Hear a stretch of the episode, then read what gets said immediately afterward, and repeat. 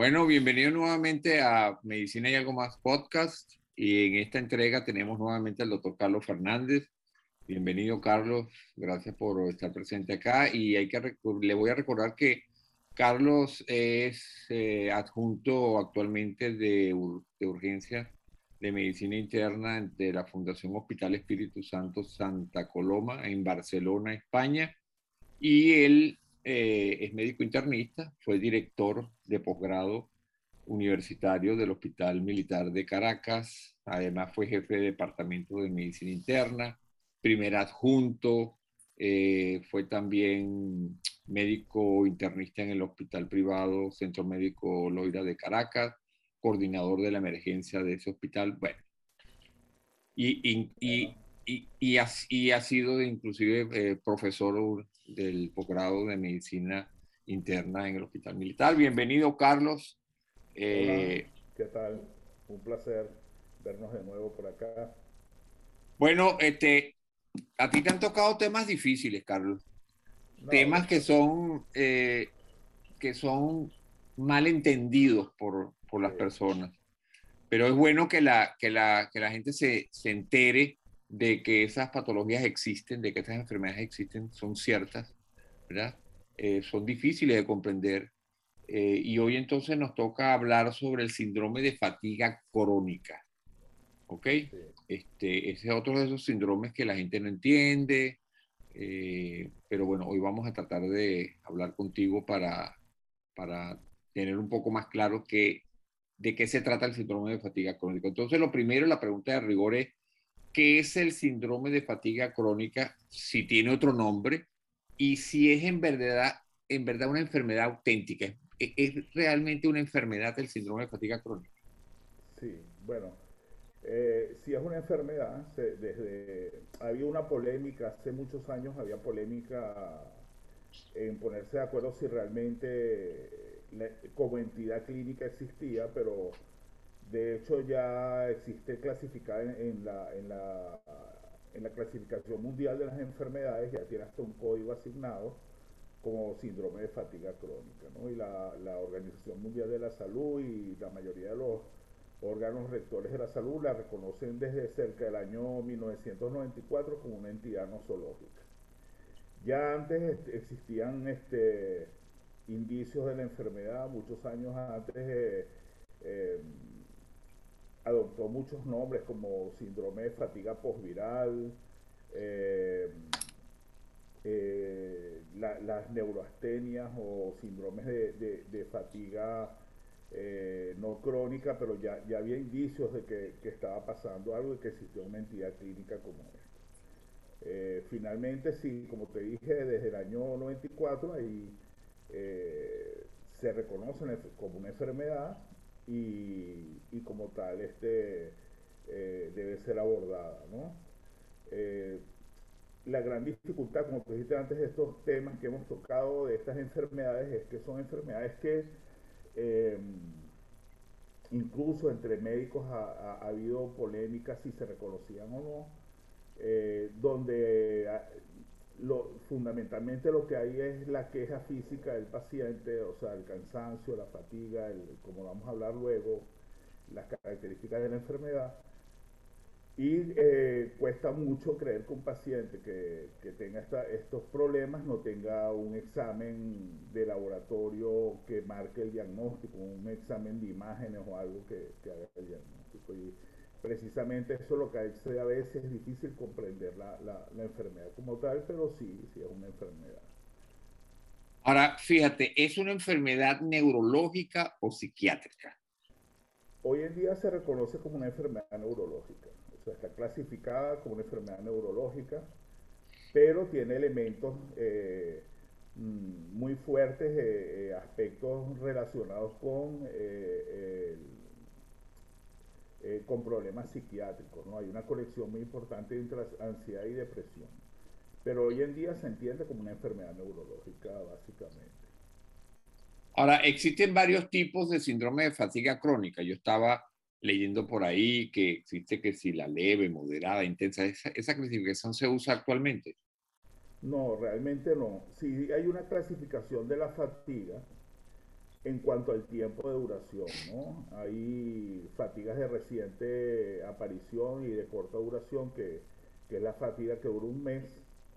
Eh, ya cuando la fatiga ocurre entre un mes y seis meses, ya es una fatiga que se llama prolongada o, o de larga evolución.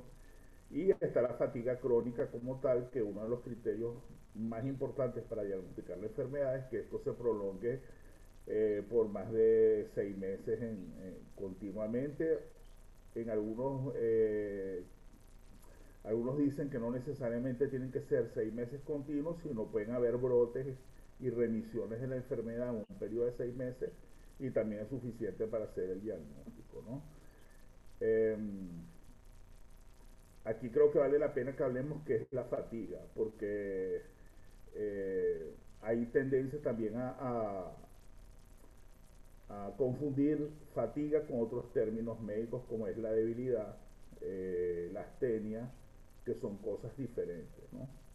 Entonces, cuando hablas de fatiga crónica, el, el, síntoma principal, que es la fatiga, se refiere a que la persona o el paciente está muy cansado y este, es incapaz de iniciar eh, actividades que siempre hacía de manera rutinaria eh, tanto físicas como intelectuales. Entonces hay una gran dificultad para mantener la actividad física, eh, se agota con mucha facilidad, particularmente tiene el, aspecto que durante la mañana ya el paciente está cansado y, eh, y la capacidad de concentración y otros aspectos cognitivos también se ven muy afectados.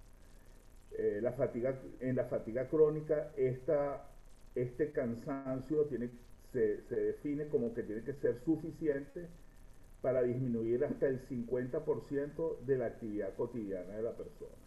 Entonces son personas que, que, que, ven por, la, por este cansancio disminuida su capacidad en más de un 50%. Eh, todos podemos tener algún momento de la vida fatiga eh, por exceso de trabajo, eh, por eh, sobre el ejercicio, sobre, ejercitarnos o, hacer excesivamente alguna actividad y nos podemos sentir fatigados, pero eso no, puede, eso no quiere decir que tengamos fatiga crónica. Ah. Otras cosas que se confunden es la, la astenia, la astenia que ya, ya habla más de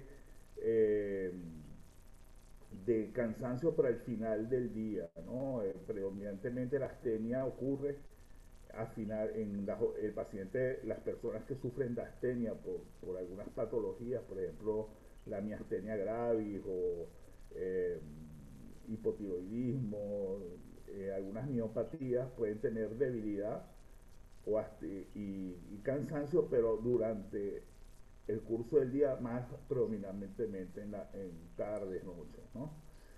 Y la debilidad, la muscular también es otra cosa, o sea, la, la, debilidad muscular le explica muy bien los pacientes y las personas la sienten, que es la incapacidad de ejecutar este, cualquier actividad física, pero por falta de fuerza muscular o, la capacidad muscular está disminuida. Entonces, en conclusión, la, la, la fatiga es el, síntoma cardinal de esta enfermedad y que hay que distinguirlo muy bien porque a veces los y de hecho hay pacientes diagnosticados de asténicos o miasténicos que tienen fatiga crónica y hay muchos pacientes que tienen fatiga crónica que no están diagnosticados, están, orientados como otras patologías porque eh, quizás no han explicado o no, o no, se han interrogado bien los síntomas que, que tienen. ¿no? Entonces, eh, hay un subdiagnóstico también importante en esta, enfermedad. Ahora, ¿cuáles son las causas de la, o cuáles pueden ser las causas que expliquen el síndrome de fatiga crónica? Bueno, eh, con esto hay muchas teorías. Eh, realmente no hay una, una teoría que que concluya exactamente qué es lo que, lo, que demuestre qué es lo que pasa con estas personas. Pero está la teoría infecciosa, donde eh, desde principios que se empezó a conocer esta enfermedad se, se buscó como gran culpable al virus del el Epstein-Barr virus. Eh, se señaló ese virus como, como, como probable culpable, cosa que después se descartó porque mm, se encontró asociación con otras enfermedades, eh, particularmente virales, el virus de la hepatitis, el citomegalovirus, eh, algunas bacterias como algunas, y, eh, por ejemplo las borrelias, algunos enterovirus y, otros agentes infecciosos han tratado de ser involucrados en esto, pero ninguno de los trabajos ha demostrado con fuerza que esto sea así. Después está la, teoría inmunológica de la enfermedad, donde hay una serie de alteraciones inmunológicas muy importantes en la activación de los linfocitos, eh, eh, niveles de interleuquinas circulantes, componentes inflamatorios, que también van conectadas con lo que se llama el estrés oxidativo, que es otra de las teorías que tampoco eh, ha, logrado eh, demostrarla como, como, causa evidente de, la, de, esta enfermedad. Eh, existen otras teorías, hay una, hay una teoría donde hay algunos marcadores de histocompatibilidad involucrados en algunos pacientes, tampoco eso ha, sido, ha podido ser comprobado de manera definitiva. En, fin, esta es una enfermedad eh, que se conoce muy bien, pero la causa real de ella eh, es todavía un misterio y, no se ha podido determinar exactamente qué es lo que está ocurriendo. ¿Para cuán frecuente es la enfermedad, Carlos? Bueno, eh, depende de las del país donde se hagan los estudios, pero hay un acuerdo que general, en general puede ir desde el 0,06% de prevalencia en algunas, en algunas estadísticas puede llegar hasta el 1% de, en Japón, por ejemplo, tiene un 1,5% de, de prevalencia de la enfermedad. Eh, depende mucho también dónde se recoja la información. Si tú recoges la información de una población que asiste a una, a una consulta de atención primaria, probablemente vas a encontrar más pacientes con fibromialgia. Si tú recoges la información mejor de una, de, un, de una población eh, que va a otro tipo de, consultas eh, o, el estudio se hizo en otras poblaciones, probablemente este, esto no, no, no, vas a encontrar estos números, ¿no? Pero sí hay un acuerdo más o menos que eso son la, esa es la, la prevalencia, eh, suena bajo, pero, pero eh, en una población de, por ejemplo en España se estima que hay unas 300.000 personas que, que, padecen de fibromialgia, por ejemplo. Ahora, el, eh, ¿cuáles son los factores desencadenantes del síndrome de fatiga crónica?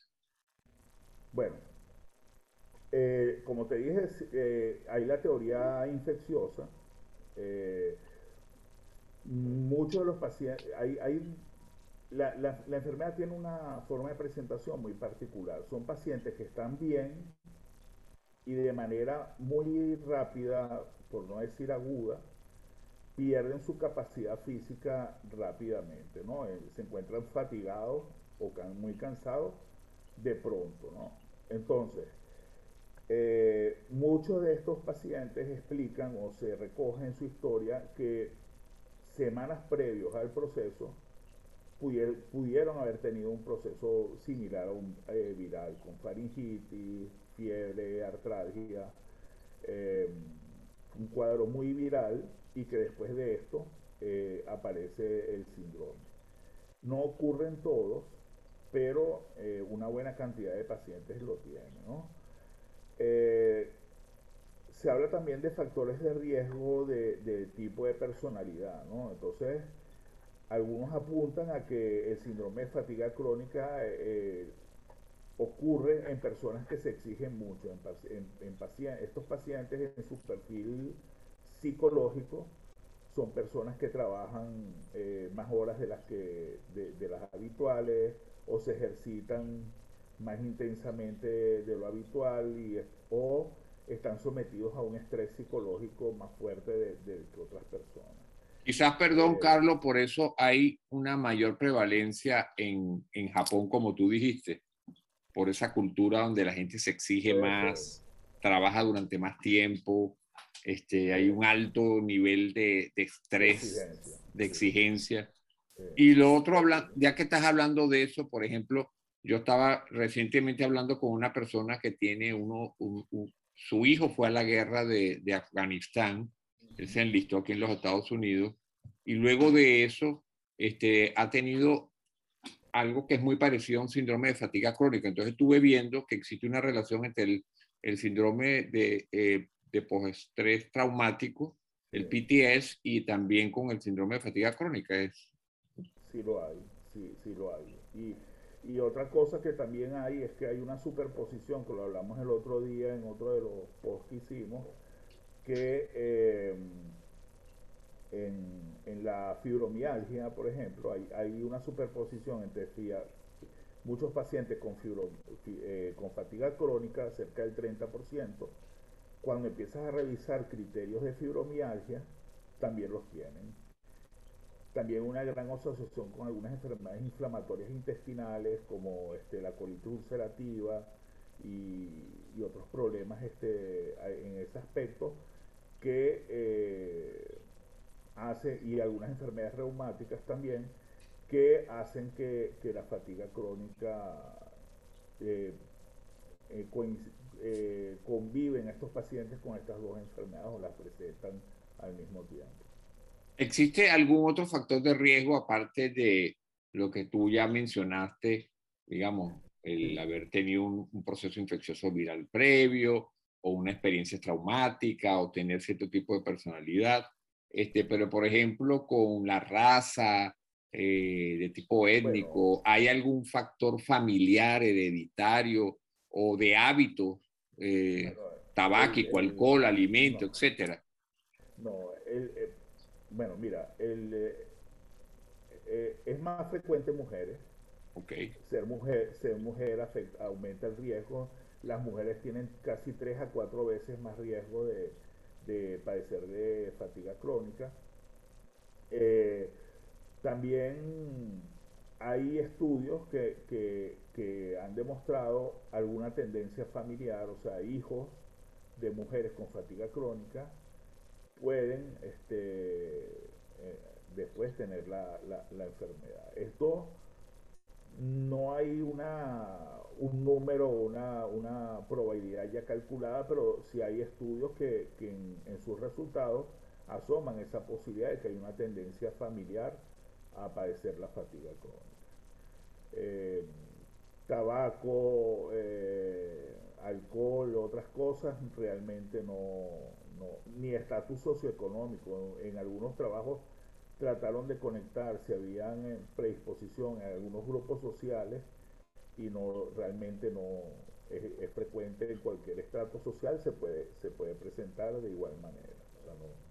No, hay ninguna relación con ahora con respecto a la edad por ejemplo existe síndrome de fatiga crónica en niños en ancianos o es algo que se presenta más frecuentemente en el adulto mayor bueno, es interesante, la, es una enfermedad de adulto, de adulto en edad media y, mayor. Usualmente las formas, la mayoría de los pacientes se presentan entre los 20 y los 45 años, más o menos, ¿no?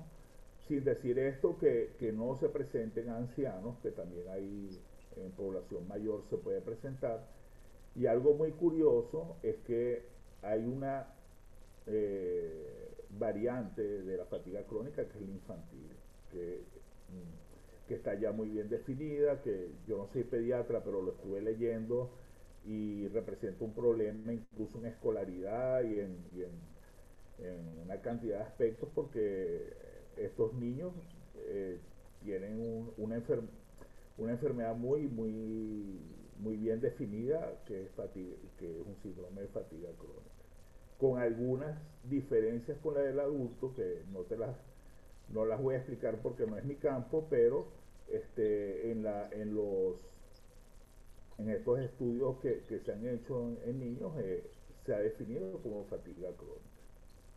Ok, ¿y cuál es, eh, cuándo se debe sospechar que el, la persona, digamos, que, cuál es el motivo más frecuente de consultas de las personas y qué hace sospechar al médico cuando va ese paciente donde el doctor Carlos Fernández, qué hace sospechar al que tiene un síndrome de fatiga o que pudiera tener un síndrome de fatiga crónica? Mira, el paciente característico dice que está cansado, que está muy cansado, explica cansancio, o sea, que, que, que no rinde en el trabajo, que si practica un deporte dejó de hacerlo porque este, no, se siente con fuerzas para realizarlo, está muy cansado para hacerlo, ¿no? Este, ese es uno de los síntomas cardinales del cansancio, ¿no? Y, es un cansancio fuera de lo normal, lo que te digo. Eh, nos podemos sentir cansados en algún momento del día o en, momento de, o en alguna etapa de nuestra vida temporalmente.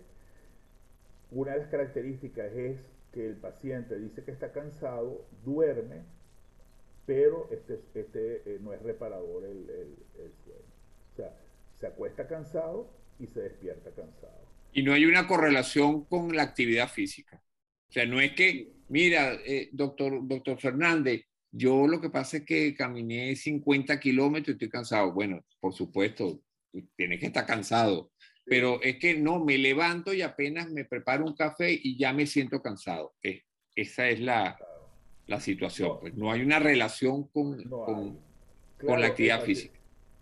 El paciente que tiene fatiga crónica, cuando hace una actividad física que hacía normalmente, a lo mejor dice, mira, yo subía a la tercera planta de mi edificio por las escaleras, que es una actividad física, y dice, ahora no subo una, porque me canso por cansancio. No es porque te falte el aire, no es porque te duelan las piernas, sino que estoy cansado.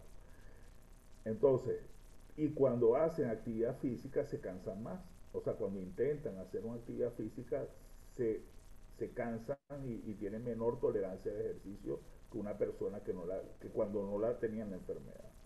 Eso por ahí. Pero es importante, uno, el cansancio este que te estoy hablando, y uno de los criterios también importantes es que no mejora con el reposo.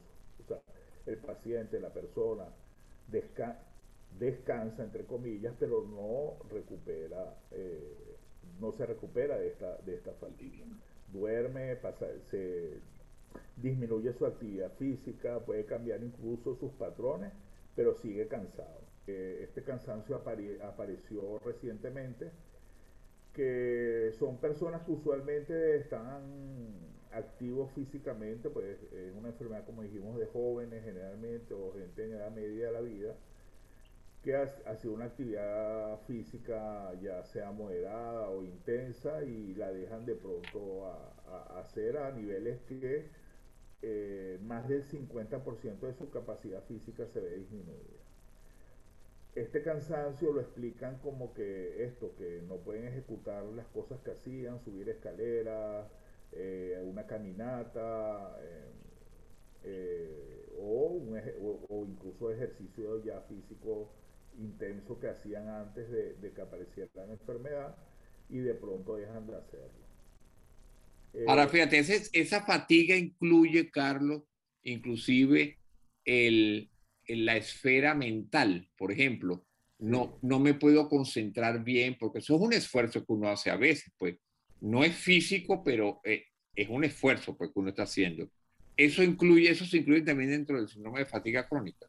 Sí, sí, de hecho es uno, otro de, los marcadores de la enfermedad o indicadores de la enfermedad es común que los pacientes tengan fatiga, cansancio físico, pero esto muchas veces va acompañado de, disminución de la capacidad intelectual de la persona, eh, dificultad para concentrarse, para ejecutar sus actividades. Cuando es un trabajo que tiene mucha actividad intelectual, dejan de rendir en el trabajo y como lo vamos a hablar más adelante, adelante es una causa muy importante ausentismo laboral. ¿no?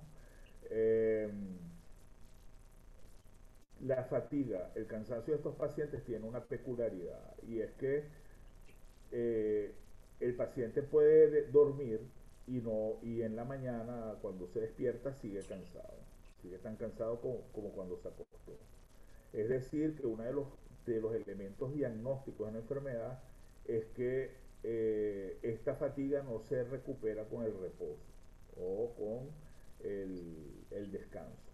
Eh, entonces es importante preguntarle a los pacientes cómo, que expliquen muy bien en, qué consiste su cansancio o su fatiga.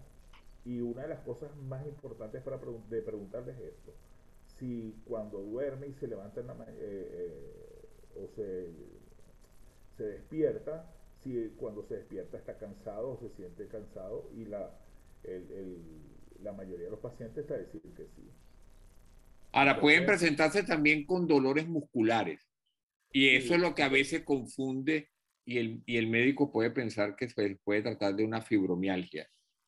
Sí, pero el dolor muscular y articular es parte de la enfermedad también. Hay, hay, hay un grupo eh, que hizo, que, diseñó unos, como había tantas mm, aristas en el, diagnóstico, eh, un grupo de estudio de la fibromialgia eh, elaboró una serie de criterios diagnósticos, que son un criterio mayor, que es el que te estoy diciendo, que es fundamentalmente el cansancio o la, o la fatiga, eh, que no se recupera después de, del descanso y que dura más de seis meses consecutivos, ¿no?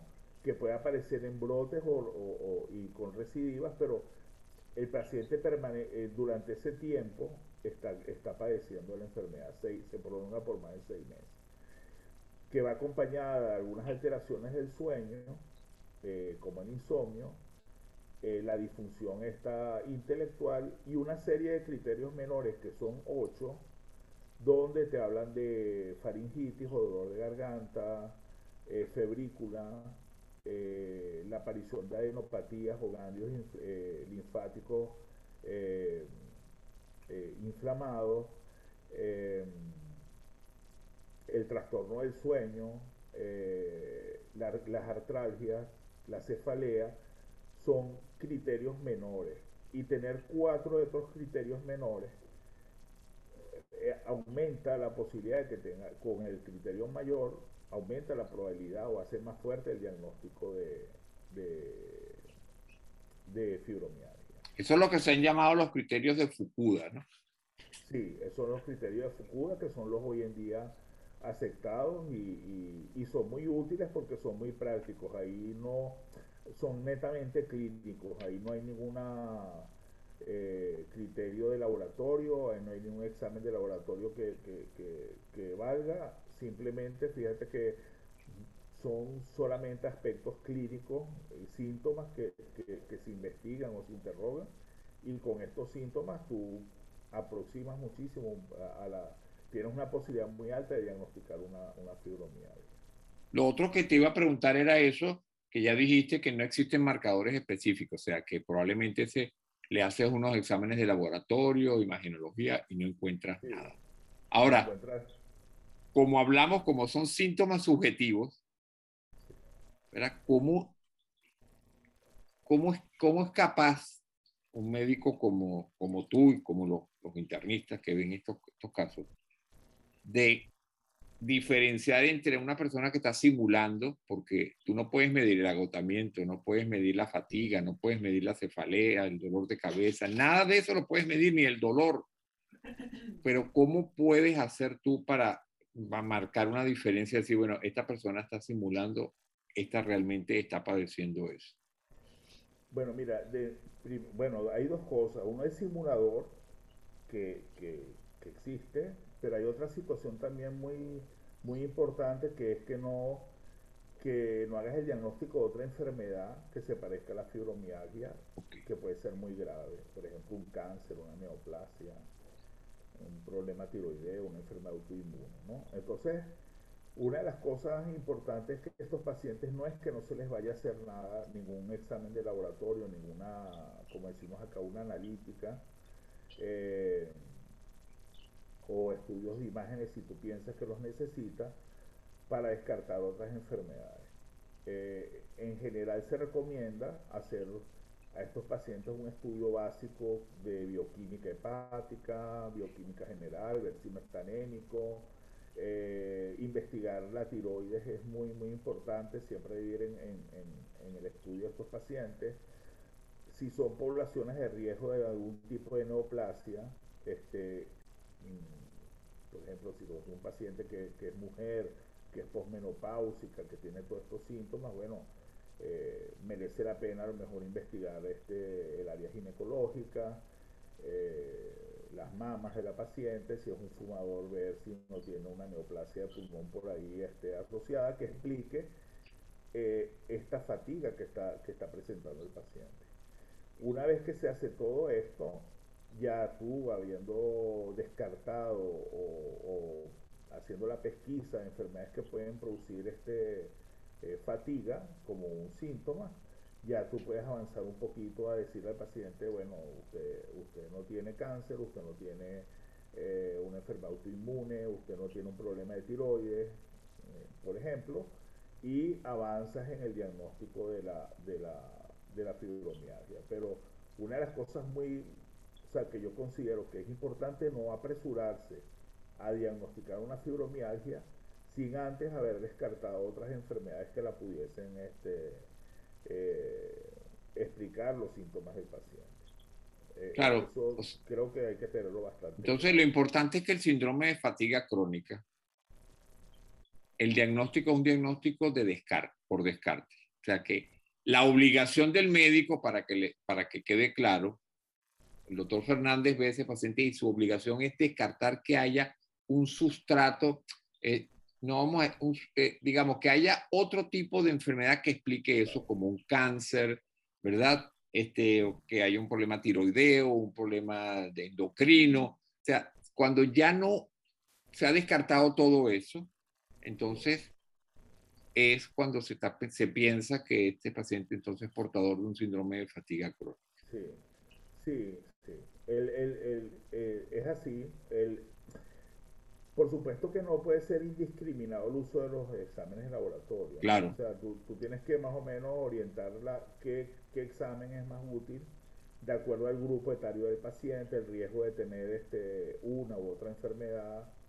Eh, además, vas a investigar otras cosas que puede tener paciente que tiene fatiga crónica, pérdida de peso, diarrea. Este, bueno, mira, buscan el aparato digestivo, ¿no? Exacto no le vas a hacer un, un electroencefalograma ni una tomografía. Claro, claro, claro. Entonces, ahí hay que tener mucho cuidado porque se puede gastar mucho dinero y mucho recursos innecesariamente, ¿no? Entonces ahí es donde vale la pena también sentarse a, a ver qué, qué exámenes y qué cosas te van a servir para, para descartar lo que, lo que tú piensas que puede pasarse como como una fatiga crónica y después avanzar en el, en el diagnóstico. ¿no? Pero en definitiva, Carlos, es, un, es una enfermedad de diagnóstico muy difícil, porque fíjate, estás entre la pared y la pared. No lo puedes de manera ligera catalogar al paciente que tiene un síndrome de fatiga crónica porque te puede saltar un problema que, que realmente como de repente puede ser un cáncer oculto, ¿verdad? Este, pero tampoco puedes exagerar en todo lo que tienes que pedir para agotar todo, porque como tú dices, eso generaría una cuenta muy, muy elevada, pues, ¿no? Entonces tienes que debatirte como, tienes que tener como un cierto equilibrio, ¿no? Sí, bueno, hay que ser racional con el uso de los recursos. Este, eh, a veces son pacientes que tú lo ves de entrada y, tú, y sabes que tiene una fatiga crónica. O sea, un paciente joven, 20, 25 años, que no fuma, que, que, no tiene enfermedades previas importantes y, te explica muy bien una fatiga crónica, este paciente probablemente no vas a gastar mucho, mucho recurso en él, ¿no? Y vas a hacer un diagnóstico rápido. Quizás un paciente de una edad un poquito más avanzada, este, un paciente que, que que, tenga a lo mejor probabilidades de tener otras enfermedades o que coexistan con otras enfermedades que ya las tenga diagnosticadas, ya la cosa se puede complicar un poco, pero no vamos a hablar de difícil, sino quizás es un arte a lo mejor o es una eh, en base a la experiencia clínica y, bien orientado a un paciente, yo pienso que no es complicado diagnosticar la fatiga eh, eh, crónica. Ahora, ¿tiene tratamiento o no tiene tratamiento? Pero otra cosa, ok, tiene tratamiento, sí, pero ese tratamiento logra curar o simplemente aliviar para que luego puede ser que vuelva a aparecer en, en otro momento, teniendo picos. Sí y valles. sí, eh, es, eh, es una enfermedad que no tiene tratamiento. Usualmente tratas los síntomas. Eh, han, habido muchas... es un tratamiento que debe ser multidisciplinario porque aquí estos pacientes, una de las cosas que en una revisión Cochrane, que, que, es una de las cosas que en medicina se usa mucho, que es un grupo que agarra toda la información biomédica que hay y la valida y, saca conclusiones importantes en relación a esto. Y una gran revisión de Cochrane concluye que ¿qué, es lo que es útil en estos pacientes? El apoyo psicoterapéutico es útil. Ha demostrado consistentemente en la mayoría de los, de los estudios que los pacientes que tienen fatiga crónica que se le da alguna forma de apoyo conductual o, terapias conductuales o psicoterapéuticas, eh, mejoran bastante su enfermedad. O sea, los ayuda bastante. No se van a curar, pero la evolución es diferente y la remisión puede ser larga si se hace una buena eh, psicoterapia. Eso saben más los psicólogos, hay distintas escuelas y distintas formas de, de abordar esto. Y esa terapia eh, conductual siempre va acompañada de educación del paciente. Es que el paciente conozca su enfermedad. Y una vez que el paciente conoce su enfermedad, es más fácil tratar, ¿no?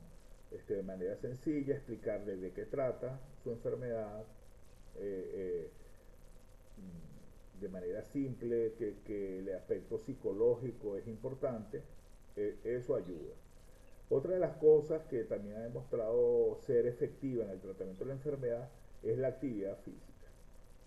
Lo que pasa es que esta actividad física no puede ser lo que llamamos nosotros violenta o, de pronto someter a un paciente, anda y corre 7 kilómetros y, sube la montaña y nada 10 piscinas. No. Eh, existen algunos programas de, tratamiento físico para pacientes con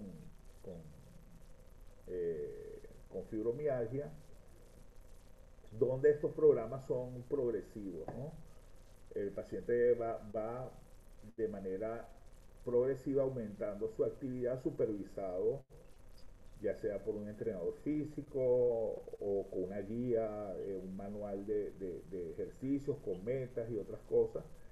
Y eso también ha demostrado ser efectivo. Eso por ahí. Eh, Después, el, manejo del estrés también. O sea, el estrés y la ansiedad ha, demostrado esto. Después hablamos, después pasamos a lo que es la terapia farmacológica. De terapia farmacológica se han probado muchas cosas. Eh, hay consenso que pilares del tratamiento son para el dolor, cuando hay dolor, los desinflamatorios no esteroideos. Este, cualquier desinflamatorio no esteroideo puede ayudar al paciente eh, bien administrado y supervisado. Eh, hay unos estudios donde los corticoides demostraron ser muy efectivos en la, en la, en la fibromialgia, pero con la, con, la observación de que los efectos secundarios de los corticoides no aconsejan que tratar de rutina a un paciente con fibromialgia con corticoides. De hecho, este, a raíz de estos trabajos, se, sí son efectivos, pero no es recomendable que un paciente con fibromialgia tome corticoides. De hecho, poquísimos pacientes, yo, yo de hecho yo a ninguno se, lo, se los invito. ¿no? Esto es quizás anecdótico, que estos trabajos demostraron que algunos corticoides pueden mejorar la fibromialgia. Eh, después se hicieron algunos trabajos con con inmunomoduladores eh, que también han tenido unos resultados interesantes en alguna población, pero tampoco están aprobados para el tratamiento de la enfermedad. Y otro, y una de las cosas que sí mm, yo particularmente creo que son muy útiles son los antidepresivos. Eh, el tratamiento con antidepresivos, así el paciente no esté deprimido, este, por efecto, por algunos mecanismos distintos al efecto antidepresivo, que son eh, algunos antidepresivos son neuromoduladores y equilibran algunos neurotransmisores y esto es una enfermedad donde hay algún desorden de, neurotransmisores, este, la serotonina en el cerebro está eh, eh, algo alterada, su equilibrio. Estos antidepresivos este, pueden ayudar a los pacientes a, equilibrar y se ven resultados positivos en pacientes con fibromialgia que reciben antidepresivos. Eh, de los antidepresivos, la gran, la gran droga fue la mitriptilina, que es muy antigua, con muchos efectos secundarios, pero es una de las que más ha demostrado, eh, demostrado tener mejores resultados.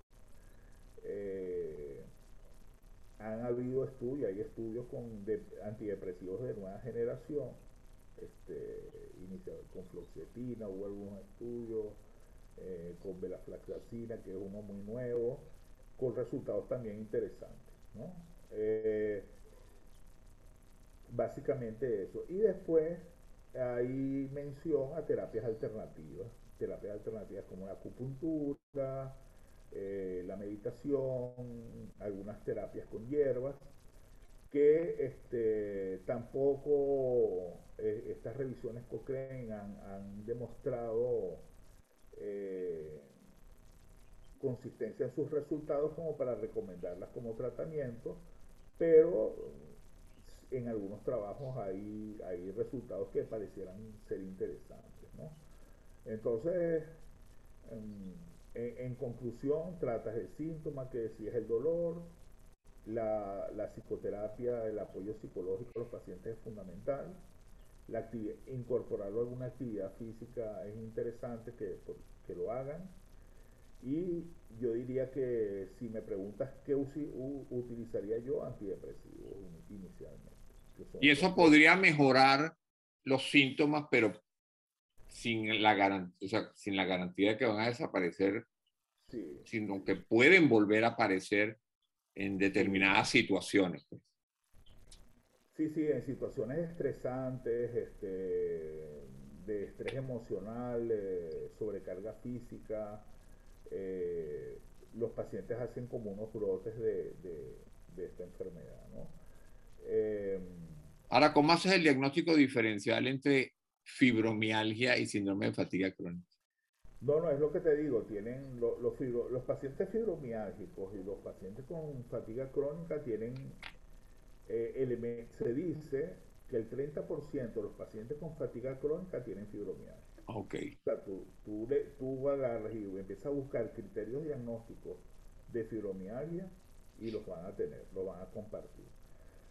Eh, o sea, se solapan los dos, las dos enfermedades. enfermedades y tienen mecanismos eh, eh, muy parecidos y teorías las teorías de, de, cada una de las enfermedades muy parecidas a la inmunológica, a la neurológica, etcétera, son muy, muy parecidas. Eh, el pronóstico de la enfermedad es lo que estamos hablando.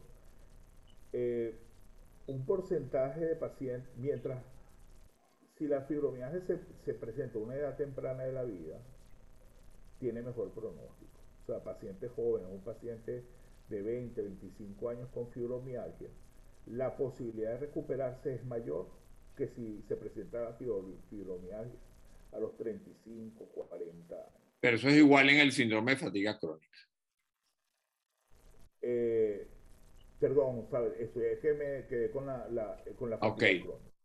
O sea, la posibilidad de que un paciente, una persona con fatiga, se, se diagnostique de fatiga crónica a edad temprana de la vida, la posibilidad de que se recupere es, más, mejor. Okay. Eh, tiene mejor pronóstico eh, a 5 o 10 años.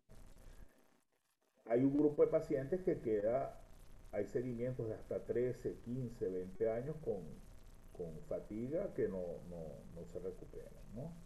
Eh, y tienen brotes, recaídas, eh, periodos que están mucho mejor. Es una enfermedad que realmente para los pacientes es muy molesta y para el médico también es un, es un problema porque, bueno, son pacientes que requieren mucha atención, ¿no? ¿Existe alguna relación con algún cáncer y, este tipo de, y, el síndrome de fatiga crónica, en especial algún cáncer? No, no, no. No existe. No hay. Ah, ¿Qué pasa si, la, como es más frecuente en mujeres, qué pasa si esa mujer que desarrolló un síndrome de fatiga crónica va a tu consultorio y te dice, doctor Carlos, yo puedo salir embarazada? ¿Qué implicaciones tiene que salga embarazada? Si salgo embarazada, van, van a empeorar mis síntomas o van a mejorar, porque sabemos que el embarazo es así un misterio, puede haber mejorías o empeoramientos. Bueno, aquí hay resultados contradictorios. Hay unos estudios que, que encontraban que las pacientes con eh, fatiga crónica embarazadas mejoraban los síntomas durante el embarazo. Pero hay otros estudios que decían lo contrario, encontradas totalmente la los resultados y, realmente con esto no, no, no hay una conclusión definitiva. El posparto, ya en el periodo posparto, y, y sí se ve que empeoran las pacientes en el periodo puerperal y, y, ya después de, meses o después de haber dado a luz, eh, tienen, se reactiva la enfermedad de manera importante con repercusiones en el cuidado del hijo. Eh, ya, bueno, ya todos sabemos que cuidar un hijo para una mujer es, es, agotador, ¿no? Y estas mujeres que están ya cansadas y fatigadas, eh, cuidar el, estos hijos es una cosa, a veces hasta, hasta necesitan ayuda de terceros porque no pueden, ¿no? Y no es una contraindicación para el embarazo porque no aumenta el riesgo. Hay, algunas series que también decían que tienen mayor riesgo de aborto las pacientes con, eh, con fatiga crónica, pero esto tampoco está muy, muy bien claro. ¿no? Y tampoco le puedes asegurar que su hijo va a tener fatiga crónica. O sea, este, yo creo que si una mujer con fatiga crónica pregunta si puede quedar embarazada o no, eh, no es, uno no puede ser categórico en contraindicarle el embarazo y, negarle la posibilidad de quedar embarazada porque no, no hay nada concluyente. No, no, es una. La información no es consistente como para decirle, mira, no, no te conviene quedar embarazada porque seguramente tu hijo va a tener eh, fatiga crónica o este, la vas a pasar muy mal durante el embarazo o, después del embarazo. O sea, no, no, eh, se le pudiese, ese, ese consejo creo que no, no, va. Y, y, no hay que olvidar que sin, sin contar con el hecho que la, la, la embarazada ya tenga de por sí un síndrome de fatiga crónica, a eso se le puede añadir en el posparto, en la depresión posparto, que es algo que no es infrecuente, pero puede eso agravar además el síndrome de fatiga crónica, pues porque es parte de los disparadores.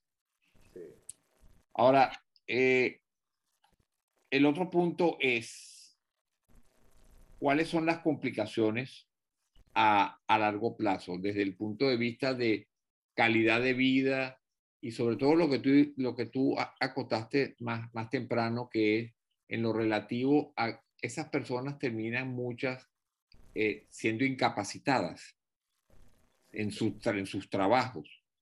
Ahí, eh, eh, esto, es un, esto es bien interesante y bien polémico lo, lo que aparece en relación a esto en, lo que es el marco legal, incluso en la enfermedad y como justificación de incapacidad. Hay países, por ejemplo, Alemania, te reconoce la enfermedad, como tal, pero las compañías de seguros no te la pagan. O sea, las compañías de seguros alemanas dicen, ok, muy bien, usted tiene fatiga crónica, pero los costes de, esto nosotros no lo vamos a asumir. Eh, muchas veces llevar a un paciente a un tribunal de estos de, incapacidad con, con, esta enfermedad cuesta que lo incapaciten. Precisamente porque e incluso entre médicos hay dudas de que, de, de, que la enfermedad sea suficiente para incapacitar a la persona. Está el simulador, eh, el paciente que simula y se busca algún beneficio de la enfermedad. Entonces, eh, es un tema, yo, de hecho, yo en, en, Venezuela, en el hospital militar, estaba una junta de, de incapacidad del hospital y teníamos muchos casos de, de estos que, bueno, se llevaban al Instituto de Seguro Social para un tribunal tomar alguna decisión y tú veías que muchas veces mandaban al trabajador a reincorporarse. No, no le reconocían la, la, la incapacidad por la enfermedad. Y tenía una, un síndrome de fatiga crónica eh, clarísimo, ¿no? Aquí en Europa ocurre lo mismo. Eh, hay mucha, mucha controversia. Es una enfermedad que es muy costosa socialmente. hasta ahí calculado cuánto puede representar un paciente anualmente con esta enfermedad y dice que deja de producir cada paciente 15 mil y tantos de euros al año, ¿no? Que cuando lo multiplicas por los pacientes que, está, que la tienen, bueno, son, números este, eh, muy, muy importantes. Los costos de atención de estas personas y, la, y lo que dejan de producir. Y es una enfermedad que, que de gente joven, ¿no? Entonces... Y dentro de la, lo que es la relación familiar o la relación de pareja, si se presenta ya en, en, una persona que es una mujer que está casada, por ejemplo, ¿cómo, cómo repercute eso? Bueno, lo hablamos el otro día con otras enfermedades. Eh, esto naturalmente afecta la, la vida familiar y social de la gente, de los pacientes, porque llega a ser este, primero que el paciente, una persona que es activa, ¿no? que, está en 100% de su capacidad física, y de pronto se ve limitado a más del 50% de su capacidad, que, iba a caminar, que, que, hacía sus cosas y que está tirado a una cama porque no se puede levantar porque no tiene fuerza para ello ya el paciente, ya, ya la, la, repercusión psicológica sobre él es importante, pero el entorno ya también se empieza a afectar, ¿no? Porque eh, las actividades que hacía un grupo familiar, a lo mejor ir a caminar, ir al parque, viajar, eh, el aspecto de la relación de pareja, todo esto se, se, naturalmente se ve afectado. Entonces, son pacientes que sufren las consecuencias, pero su entorno también. Eh, y hay que también abordar a, los familiares. Hay grupos también, en, internet hay grupos de, de, amigos de pacientes con, con, fatiga crónica, hay grupos de familiares con para que más o menos dar información a los familiares de que se trata una enfermedad, de que comprendan un poco qué es lo que le está pasando al paciente, que se involucren en el tratamiento. ¿no? Este, si tú, por ejemplo, eh, le indicas a un paciente que tiene que iniciar alguna actividad física, es más difícil que la inicie solo, con ese cansancio que tiene o la fatiga que tiene, que venga a lo mejor tu hijo, tu pareja o tu amigo y te diga, bueno, vamos a caminar un poco, ¿no? Te levanta y te lleva a caminar. Ahí es importante la familia, eh, creo yo. Sí, ciertamente es algo que, como te digo, cae dentro de esa categoría de enfermedades que este, mucha gente duda que el, que el paciente pueda tenerlo a pesar de que cumple todos los criterios y para el médico puede ser claro, pero yo creo que parte es porque hay que educar más a, a, a, la comunidad en cuanto a que de hecho esta enfermedad existe y es, y es, realmente una enfermedad. Ahora, hay maneras de prevenir eh, la enfermedad. Por ejemplo, si yo tengo, si mi mamá tuvo ese síndrome, tengo algún familiar que pueda establecer algún riesgo, por ejemplo, o si eh, yo ya me, ya hoy este podcast digo, oye, caramba, el estar bajo una situación de estrés, exigirme mucho, pudiera llevarme a esto, este, Entonces, ¿cómo hago, doctor, yo para tratar de prevenir? Entonces, ¿qué medidas debo hacer eh, en mi estilo de vida eh, para poder tratar de evitar que me pueda ocurrir eso? Bueno, la, la, actividad física, la vida sana, saludable, previene muchas cosas. Yo pienso que, que en la fatiga crónica la persona que es activa, que, lleva un estilo de vida saludable, probablemente, y que está, y quizás, eh, lo que te digo, este perfil de la persona que trabaja en exceso, que gasta muchas horas en, el trabajo, descansa poco, está más a riesgo, ¿no? Entonces, aquí quizás nos estamos poniendo nosotros, no somos los más adecuados para decir esto por nuestro tipo de trabajo, ¿no? que eh, te voy a hacer un comentario aparte, pero también es un problema en la población de médicos. hay, hay, estadísticas en, personal sanitario y la, la, prevalencia de la enfermedad entre médicos y, personales personal de salud es muy alta. Es muy, muy alta. Un problema de, salud laboral en, en el medio eh, sanitario. ¿no? Eh, pero volviendo a la prevención, esto, la vida saludable y quizás también eh, consultar precozmente, ¿no? O sea, ya cuando empiezas a... Muchos pacientes consultan tarde, cuando ya tienen un año, dos años, tres años con estos síntomas y, y, no, no, consultan porque no los toman en cuenta o, no les prestan mucha atención por muchos factores, ¿no? Entonces es diferente diagnosticar a un paciente con una evolución corta de la enfermedad a un paciente que tiene años con, esto, ¿no? Entonces quizás también consultar de manera temprana, prestarle atención a estos, a estos síntomas, que, es la fatiga, la falta de concentración, los trastornos de sueño y otras cosas, eh, consultar rápidamente al médico, ¿no? Que ahí, seguramente tú vas a hacer la pregunta obligada, ¿qué médico, no? el médico internista. Sí, estamos de acuerdo. Y el médico, y, aquí en, estos países, en este, eh, donde la medicina familiar y el médico de cabecera tiene una, una, una, un papel muy, muy importante en la atención de la gente, el médico de cabecera es el, indicado para esto, para, orientar esto. Y otra cosa que habría que evitar es el convertirse en, adicto al trabajo, ¿no? Sí, sí. Eh, Porque me eh, imagino que eh, este síndrome en los adictos al trabajo es mucho más frecuente. Pues. Sí, sí lo es yo soy adicto al trabajo y no lo tengo, ¿no? Pero hay gente que, que, que, lo, eh, eh, son, son cuestiones que a veces tú dices, bueno, es que hay personas que trabajan mucho, son adictos al trabajo y no lo padecen. Entonces yo pienso que se mezclan cosas, ¿no? Eh, el, el, exceso de trabajo, pero quizás algún disparador de tipo psicológico, una predisposición familiar, se combinaron todas estas cosas y y vino una enfermedad. Una enfermedad que, que, sufren estas personas con, con esto.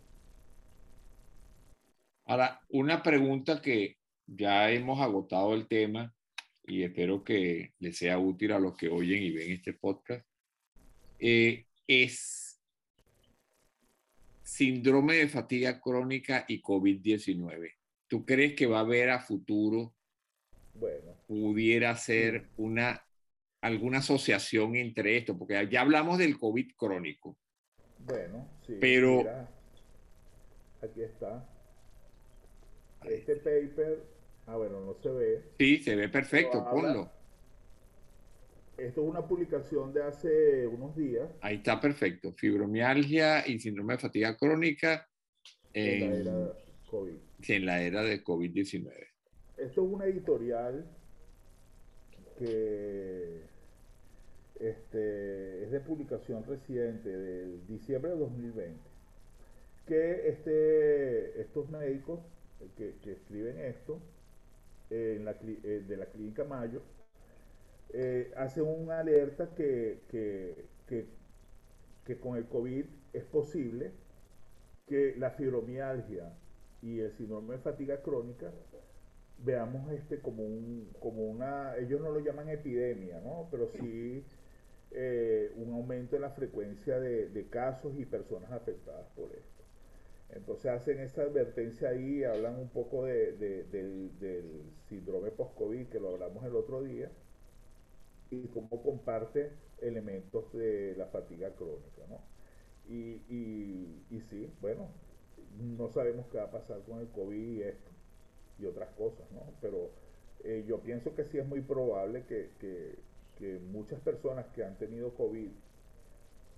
que quedan con, eh, con secuelas del COVID, probablemente van a empezar a ver muchos pacientes con, con fatiga crónica en un futuro cercano eh, en relación a esto. Perfecto. Bueno, Carlos, no me queda más que agradecerte nuevamente tu presencia acá eh, por supuesto con una invitación para otro futuro programa que será de temas menos escabrosos, ¿verdad? Y de y bueno, nada. De nuevo, gracias por haber aceptado la invitación. Bueno, gracias a ti y un saludo. ¿eh?